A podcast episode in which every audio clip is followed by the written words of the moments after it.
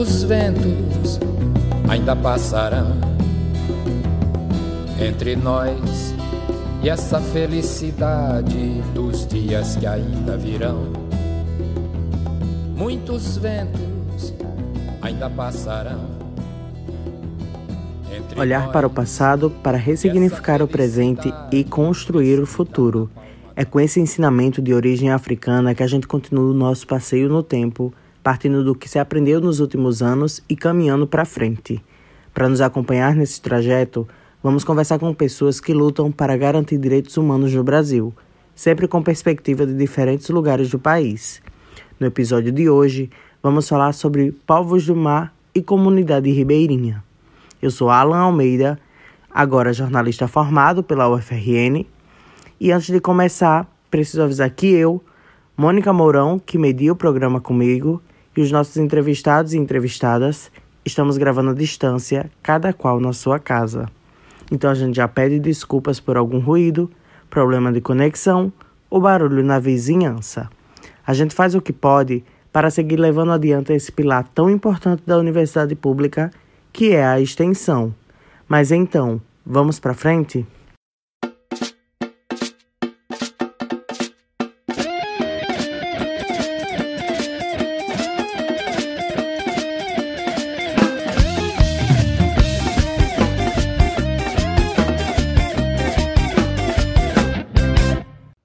Frente Aqui Se Anda também está no Instagram.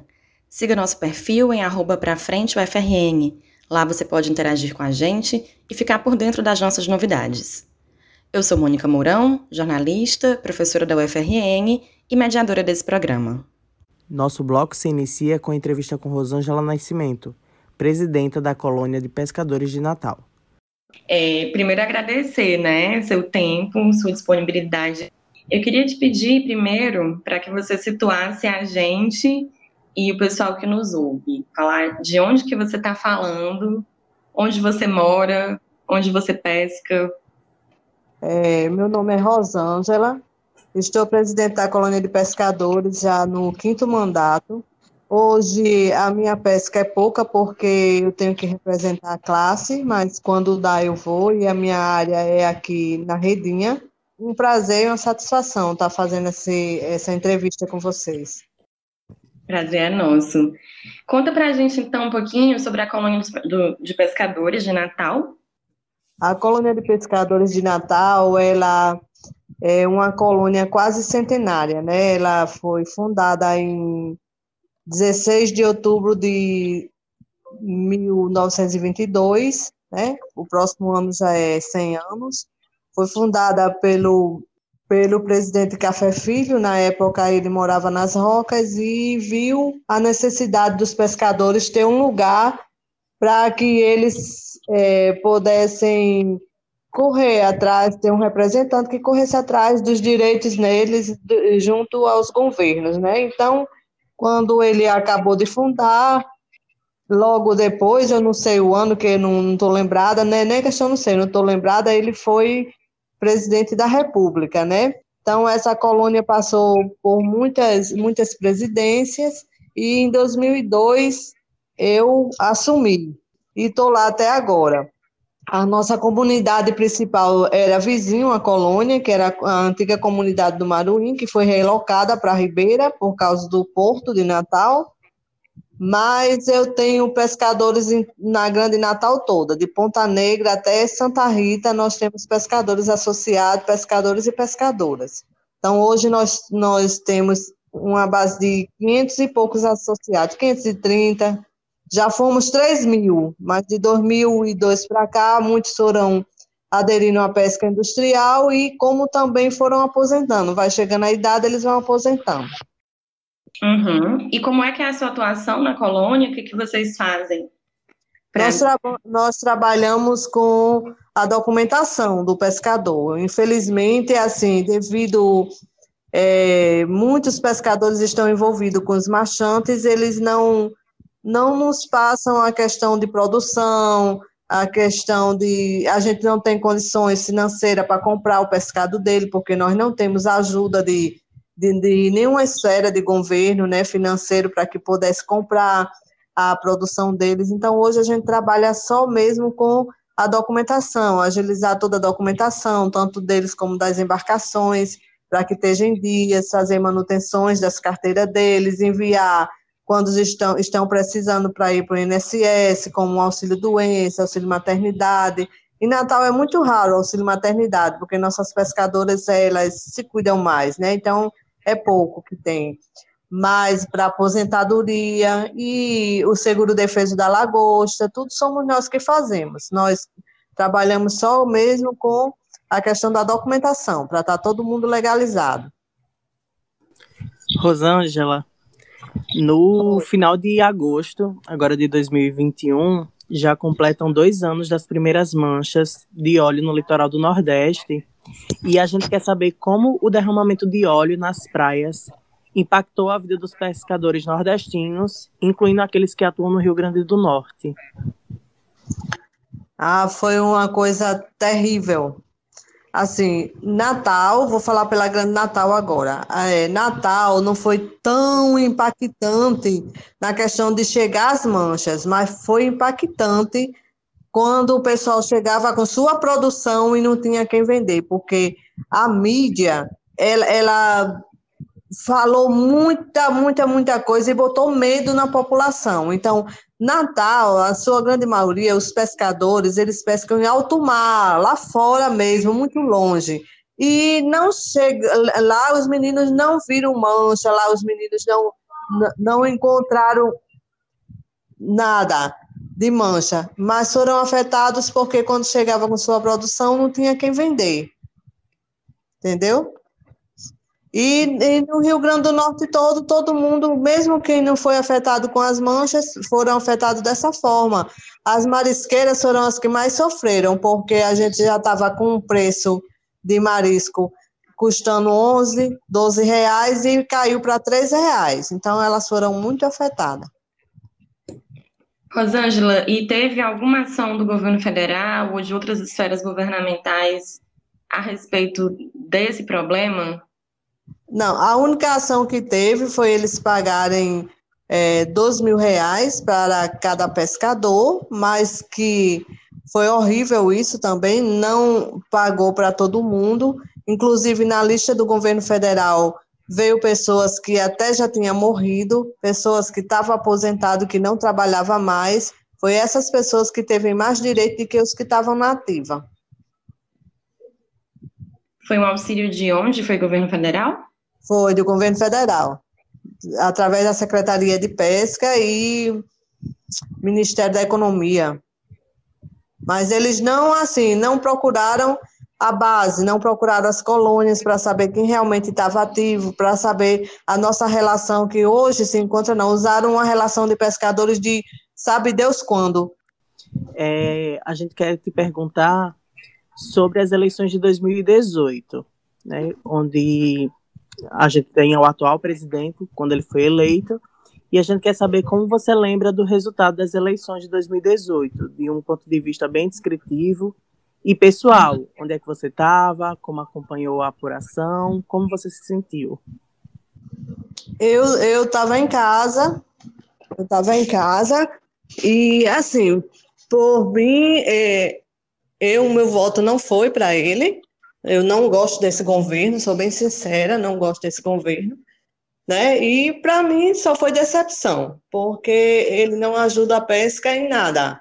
Nós só recebemos é, instruções normativas sem perguntar a base, como é que a gente deve agir, como é que a gente pesca, como é que a, a vida do pescador lá fora. Então, para nós, pescadores, no meu ponto de vista, o governo é, não nos ajuda em nada. Em nada, em nada. E para mim foi decepção. Eu não votei e jamais votarei no governo desse. E como é que foi o impacto quando você soube do resultado? Para mim foi horrível. Eu não gostei, não. De jeito nenhum. Estava em casa? Você estava sozinha? Estava acompanhando? Estava em casa. Eu estava em casa com meu esposo. Estava em casa. E, por incrível que pareça, eu votava contra e ele a favor. E hoje ele não vota nele nem pelo amor de Deus. E como é que foi lidar com isso durante a campanha? Não, assim, eu não, eu não me envolvo, Mônica, com política partidária. Eu sei que a gente precisa da política, mas eu não me envolvo com política partidária, sabe? Então, eu acho que a minha gestão na colônia se dá muito devido a isso. Os pescadores veem muito isso. Eu, eu não me envolvo com política partidária. Eu preciso da política, mas eu não me envolvo, eu não trago para dentro da colônia a política partidária, porque é muito suja e eu não gosto desse lado. Já teve muitos convites para sair vereadora e eu não quero. Não quero é muito suja e eu tenho um, uma cabeça. Eu fui criada numa família muito pobre, mas assim, a honestidade em primeiro lugar. Aí não dá para mim, não gosto de política partidária.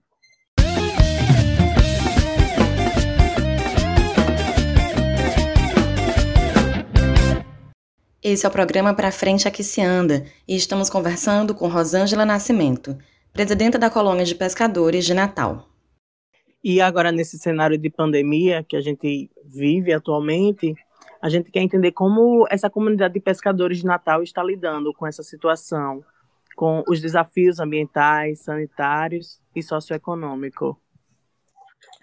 Hoje, Alan, já está bem diferente. Graças a Deus, assim, está fluindo melhor. Mas no começo, Alan, no começo, eu quase entrei em depressão. Uma pela necessidade de alimentação para a turma toda, e como eu também estou na diretoria da Federação de Pesca do Rio Grande do Norte, então todo o Rio Grande do Norte ligava para mim. E quando a gente começou a perder as pessoas, foi horrível, horrível, horrível.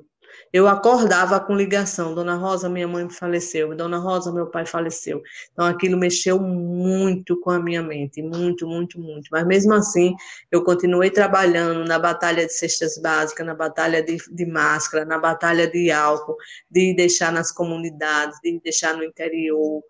Foi, foi muito, muito, muito pesado para mim, mas Deus é mais e eu estou aqui contando a história. Agora, hoje já está bem melhor, eles já estão sabendo lidar mais, né? A, a pandemia fez eles aprender a lidar com a questão da limpeza, com a questão de, estar em casa, com a questão de usar máscara. Aqui, acolá, tem um que é desobediente, mas quando chega na colônia, olha que máscara, sempre eu tenho máscara na colônia. Olha a máscara, leva para casa, leva para tua família e tá dando para viver. É difícil, é, continua difícil, porque a gente foi uma coisa que pegou a gente surpresa, né? Mas tá dando para viver entre aspas, né? Como é que é esse viver entre aspas? Explica melhor para a gente. Assim, porque é, o pescado, principalmente das mulheres, não não aumentou o preço, muito barato e uh, sempre eu tenho que estar tá acionando algumas pessoas amigas para arranjar cesta básica para elas. Sempre a gente tem que estar tá correndo atrás de algum benefício que nunca vem. Aí a gente fica fazendo campanha, como eu faço parte também da articulação das mulheres no Brasil nacional, a gente fica fazendo campanha junto à universidade aí de vocês. Sempre eu recebo doação de, de cesta básica e vou dando para aquelas que estão tá mais necessitadas, aquele que está mais necessitado, porque a Prefeitura de Natal nos doou uma cesta básica, mas foi só nos, nos três primeiros meses de 2020, quando começou mesmo a pandemia, e daí para cá se virem vocês, entendeu? Mas a gente vai, quando um precisa, eu corro ali, tenho muita amizade, graças a Deus, Deus abriu muita porta para mim, e a gente vai ajudando do jeito que pode o auxílio emergencial não foi suficiente, né? É insuficiente, porque assim, o pescador sempre tem uma família grande, Mônica. É raro o pescador que tem só um filho, sempre tem quatro, cinco. Eu tenho um pescador que tem dez filhos. Então, um auxílio emergencial, quando era 600, não dava, imagina hoje. Imagina. Sim. E fala para a gente também é, como é que a gente pode contribuir para quem está nos ouvindo, para a gente colocar na descrição do episódio, quem procurar para se solidarizar com vocês. É, procura a gente na colônia de Natal, né, ali no Canto do Mangue, Rua da Floresta, na antiga comunidade do Maruim.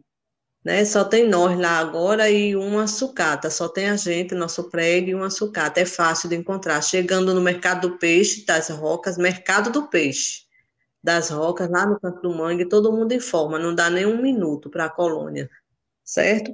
E pelo meu telefone, é 988-82-2892. E vocês têm recebido essas doações, então, de cesta básica, né?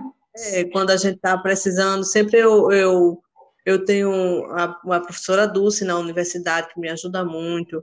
E tem outras professoras também, como a professora Winnie, tem, tem várias professoras aí na universidade que sempre, porque eu, eu esqueço o nome, né, peço até perdão, porque são tanta coisa na minha cabeça, que me ajuda muito. E nós temos também um, uma, uma, tipo uma ONG, a Rede Manguemar, que é onde a gente está inserido, e a gente faz campanha com esse pessoal, tem muita gente professor da universidade, professor, pessoas de outros órgãos que nos ajudam. Tá, joia. E, Rosângela, quais as perspectivas para o futuro das pescadoras, pescadores, marisqueiras? Como é que você imagina é, como que a gente vai sair dessa situação que a gente está agora?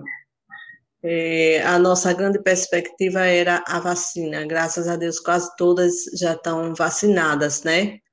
Eu fico monitorando isso, perguntando nas outras comunidades, nos outros municípios, e quase todo mundo já está vacinado, né? Porque e a pandemia ela impactou muito na hora de sair para pescar, porque as mulheres elas saem em equipe e elas não podiam mais ficar em equipe entendeu? Então ficou muitas, muito tempo sem pescar, quatro, cinco meses vivendo só desse auxílio e das, das nossas ajudas. Então a nossa perspectiva é essa, de voltar ao normal, de ter aquela vida boa, porque a gente tem uma vida muito atribulada, e na hora que a gente vai pescar é para desestressar mesmo, sabe? A pesca traz essa, essa coisa boa de tirar o estresse do pescador, quando a gente está lá no mangue, ou o próprio pescador homem que sai para o mar, sai estressado. Quando ele volta, ele está normal, porque é a natureza que a gente está lidando, né? É muito bom. Então, a nossa perspectiva é essa, de voltar tudo normal, em nome de Jesus, de rápido. Bom, então a gente pode entender que ser pescador, ser pescadora, marisqueira, não é só uma questão de sobrevivência econômica, é um modo de vida também, não é isso? Sim, sim, é um modo de vida, é muito gratificante para nós. Quando a gente sai para pescar, a gente sai para o mangue, é, todo mundo junto, todo mundo jogando conversa fora, todo mundo ali unido. O próprio pescador que vai lá para fora, às vezes sai tão estressado de das coisas ser muito caro, né, na hora de abastecer o barco, mas quando volta tá sem estresse nenhum. Então, para nós é um modo de vida assim, muito bom. E Rosângela, o que os pescadores e pescadoras devem fazer para assegurar os seus direitos? é, procurar ter sua documentação em, dia junto à colônia, né? A gente faz esse trabalho todinho. Agora mesmo, em outubro, dia 1 de outubro, começa o recadastramento do pescador nacional. Ele vai poder fazer sozinho em casa, se quiser, sabe, Alain? Mas eu, como presidente de colônia, como é, pessoas que gostam do pescador, que para mim o pescador é minha segunda família. Eu prefiro que ele vá para a colônia, porque o governo ele botou um, um programa, eu digo, para prejudicar o pescador, sabe? Ele quer que faça um reconhecimento facial. Nem todo pescador tem um bom celular para fazer esse reconhecimento facial. Não vai saber entrar no sistema. Então, eu, é, o que eu deixo aqui para vocês e para os pescadores é que procure a colônia para fazer o seu recadastramento. A partir do dia 1 de outubro, o governo vai abrir esse sistema para nós. E é preciso, e é obrigado fazer esse recadastramento para poder novamente estar tá todo mundo legalizado junto ao governo. Certo. É, a gente então agradece e finaliza a entrevista, agradece sua participação Obrigada, Rosângela. Se você tiver uma palavrinha final para dar também, alguma coisa que você acha importante compartilhar, que a gente não perguntou, você pode fazer isso. Não, só quero agradecer a vocês e na hora que precisar, sempre eu estou a posto para atender vocês, viu? Muito obrigada pelo espaço. Obrigada, a gente que agradece pelo aprendizado. Continuem com a gente que no próximo bloco vamos conversar com Jeane Sacramento, integrante de um coletivo de pescadoras e pescadores na Bahia. Muitos ventos ainda passarão entre nós e essa felicidade escrita na palma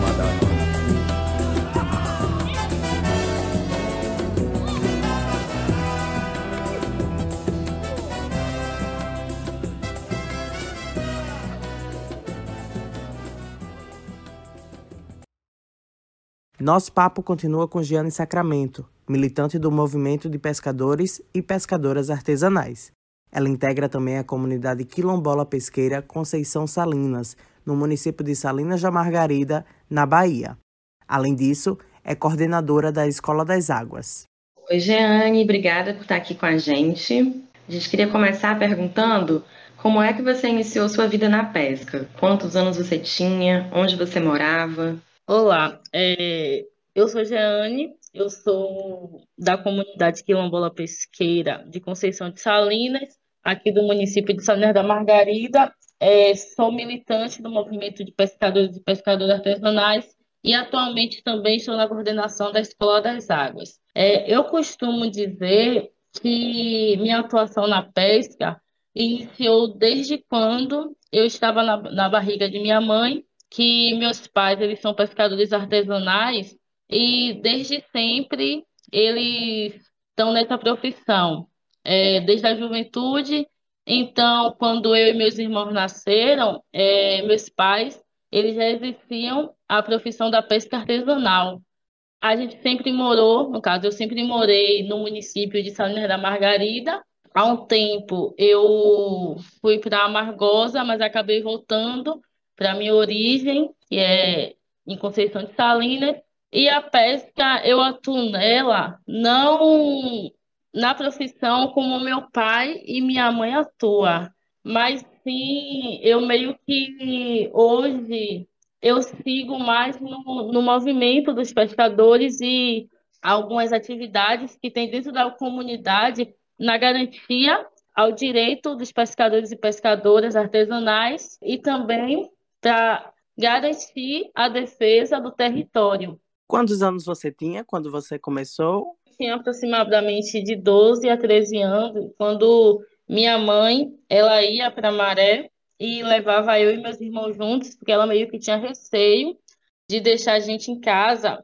Então ela levava a gente para a gente acompanhar, é, meio que era uma diversão e aprendizagem ao mesmo tempo porque enquanto minha mãe estava ali mariscando, eu e meus irmãos, a gente, a gente brincava, ficava os mais velhos que também estavam ali mariscando, e também a gente pegava uma colher ou um cavador, que é um dos apretextos da pesca, e começava a mariscar também junto com minha mãe e com meus avós. E conta pra gente como sempre foi o cenário da pesca na Bahia, que é o estado que você reside, e em especial no município Salinas da Margarida. Falando sobre o meu município, cerca de 80% da população de Salinas vive especificamente da pesca artesanal. Então, ou é a pesca, ou prefeitura, ou mercados e comércios do município. Mas a maioria das pessoas vive da pesca. É assim um cenário bem que é bem precário aqui em relação à pesca artesanal, por conta de que a maioria das pessoas tem que viver exposta ao sol, à chuva, e meio que o município ele não tem um, uma garantia de direito, um direito que garanta ao pescador trabalhar de forma que não se prejudique, principalmente na saúde. Porque hoje no município, a maioria das pessoas começam a profissão desde cedo, desde da juventude, da adolescência, eu não digo nem da juventude, desde a adolescência, porque meus pais, com oito anos, eles já acompanhavam meus avós.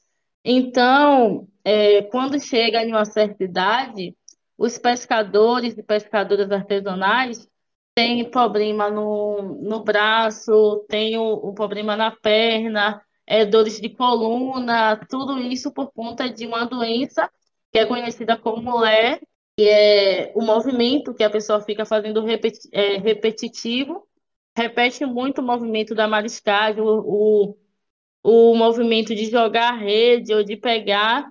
Então, a pesca aqui é dessa forma. O, o município ele não tem uma garantia para quem é pescador ou pescadora, e é mais ou menos dessa forma.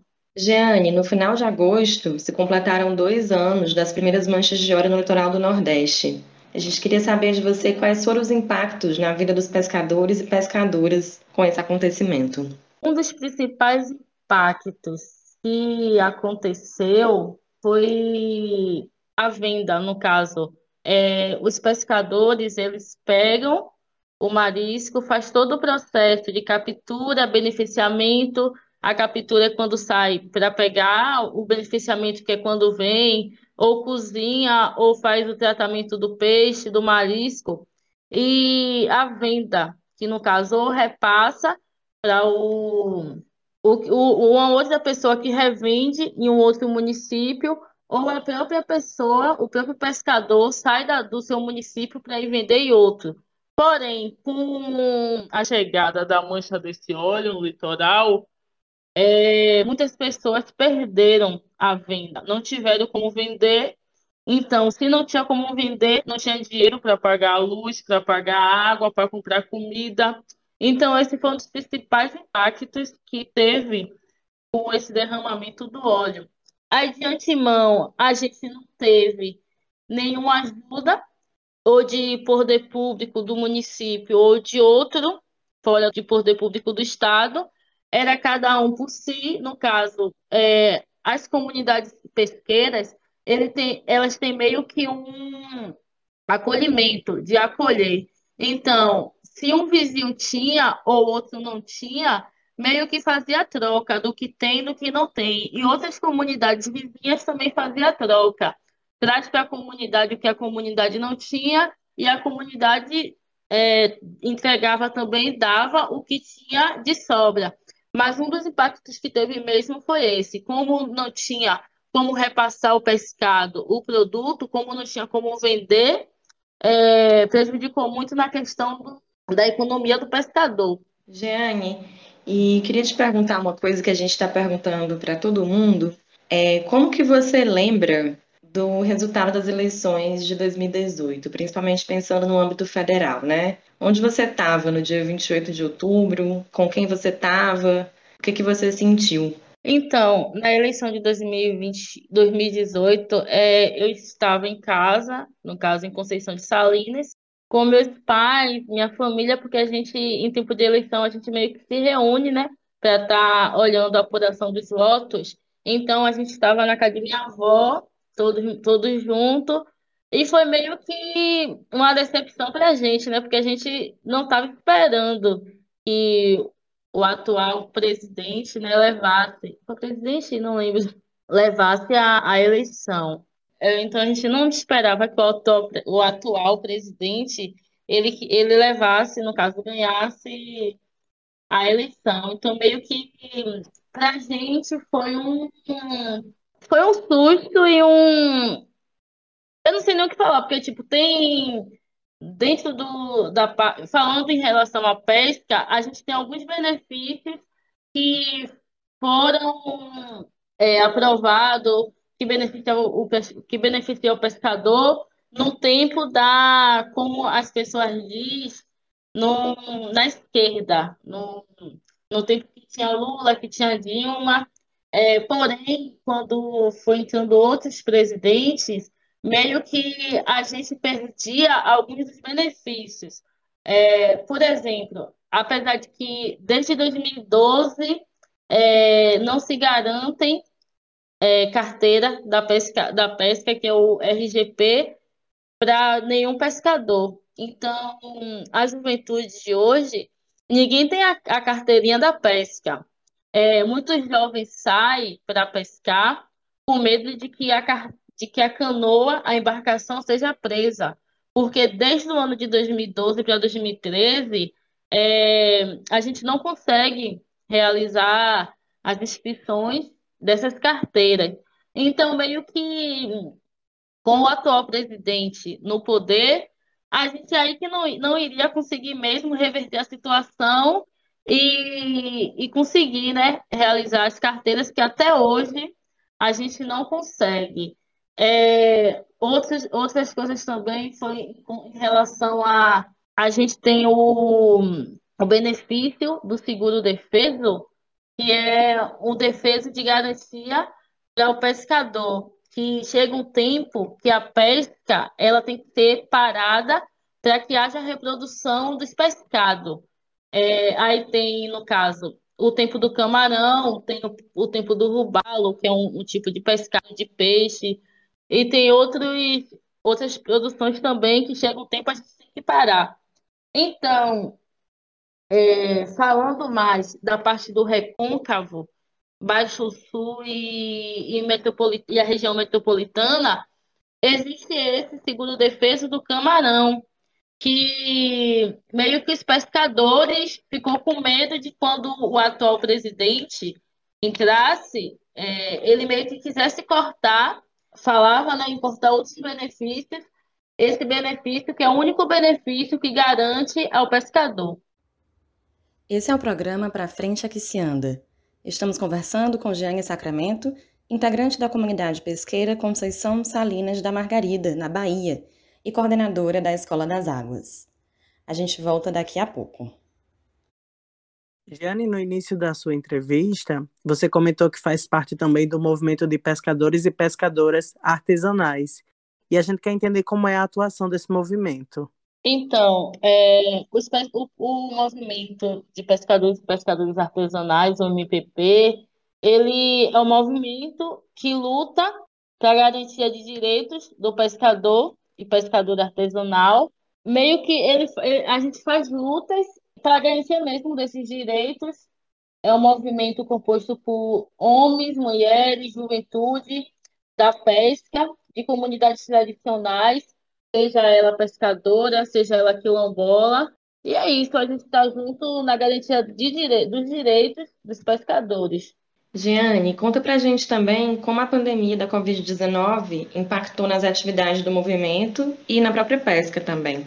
É, falando do movimento, a gente, do ano de 2020, que foi no início da pandemia, em março de 2020, até o meado desse ano, a gente parou todas as atividades presenciais, ficando apenas com atividades remotas, no caso, é live é, reuniões, demandas que o próprio movimento está é, tá junto para a gente resolver dentro da própria comunidade.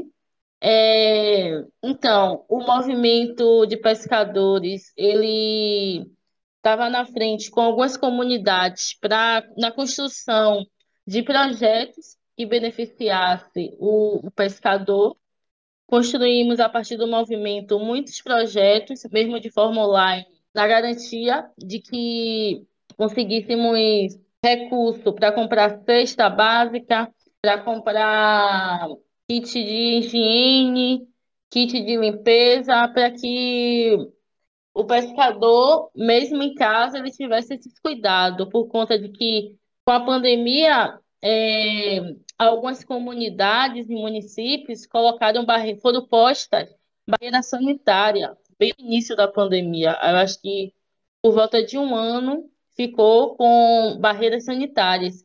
Então, os pescadores e pescadoras meio que eram impedidos de sair da comunidade para vender seus pescados fora de comunidade, da comunidade, no caso, vender em restaurantes ou bares é, no município de Salvador, que é um dos municípios que o pessoal do, do Recôncavo aqui, Baixo do Sul, mais passam esses pescados, é, ou em feiras livres.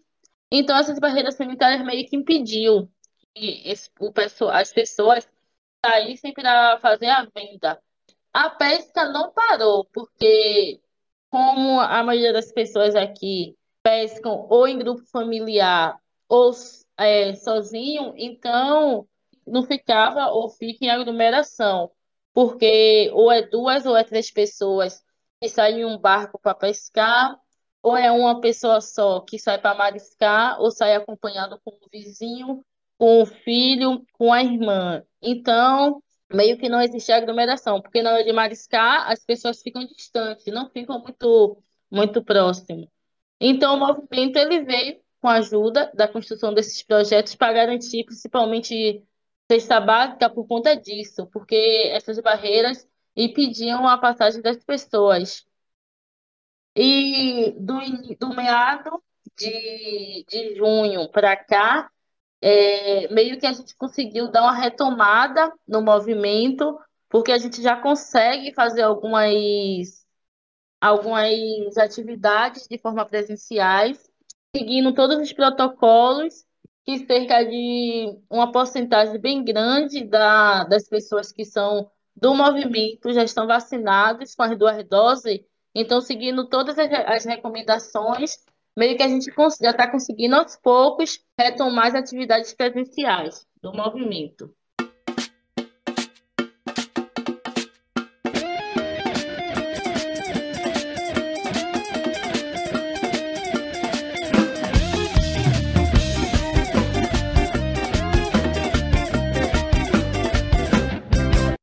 E pensando para frente, Quais ações o movimento de pescadores e pescadoras artesanais pretendem desenvolver a curto e a longo prazo? Pensando, o movimento ele, a gente está realizando ações mesmo pensando para continuar garantindo os direitos dos pescadores, por conta de que há pouco tempo a gente conseguiu a garantia de que durante a pandemia os pescadores continuem recebendo, no caso, o seguro, o seguro defeso, porque meio que queriam cortar, principalmente o, o INSS, que é um do, do, das entidades que ficam em frente de estar tá acompanhando essa, o seguro defeso. Então, acho que pensando no futuro, o movimento ele já faz ações que sejam isso, para é, garantir a, a garantia dos direitos do, dos pescadores. Para a gente encerrar, queria perguntar se você acha que existe um futuro com melhores condições para a comunidade pesqueira. É, eu acho que sim, que existe um futuro com melhores condições por conta de que a pesca artesanal ela não é só uma profissão. A pesca artesanal ela é uma, um modo de vida, é um modo de se viver. É, então, os pescadores eles têm aquela harmonia com, com a comunidade, têm uma harmonia com as pessoas que vivem dentro da comunidade. Os pescadores, eles próprios constroem os seus equipamentos de pesca, os seus equipamentos, os seus apetrechos da pesca. Então, a pesca ela não é só um modo de vida, ou não é só uma profissão. Ela é um modo de vida. Existe, no caso, é, eu falando por minha avó, minha avó mesmo, ela pesca desde criança. Então, hoje, minha avó já é aposentada, mas minha avó não deixa de ir para maré mariscar. Minha avó, não, se a gente falar que ela não vai, ela ainda acha ruim. Aí minha avó meio que fica triste dentro de casa. Então, eu acho que a gente já vive essas condições, mesmo com todas as, as mesmo com todas as, as meio que não, não sei se seria brigas que tem de empreendimentos querendo ser instalados dentro da comunidade, é, dentro dos manguezais, mesmo com todo, todo, todas essas coisas, a gente tem uma condição boa de vida. Jane, muito obrigada pelo seu tempo, por essa entrevista. E a gente fica por aqui. Eu que agradeço a vocês pelo convite. Esse é o programa Pra Frente Aqui Se Anda. Conversamos com Giane Sacramento, integrante da comunidade pesqueira Conceição Salinas da Margarida, na Bahia, e coordenadora da Escola das Águas. Agradecemos sua participação e nos encontramos no próximo episódio. Até lá! E essa felicidade escrita na palma da mão.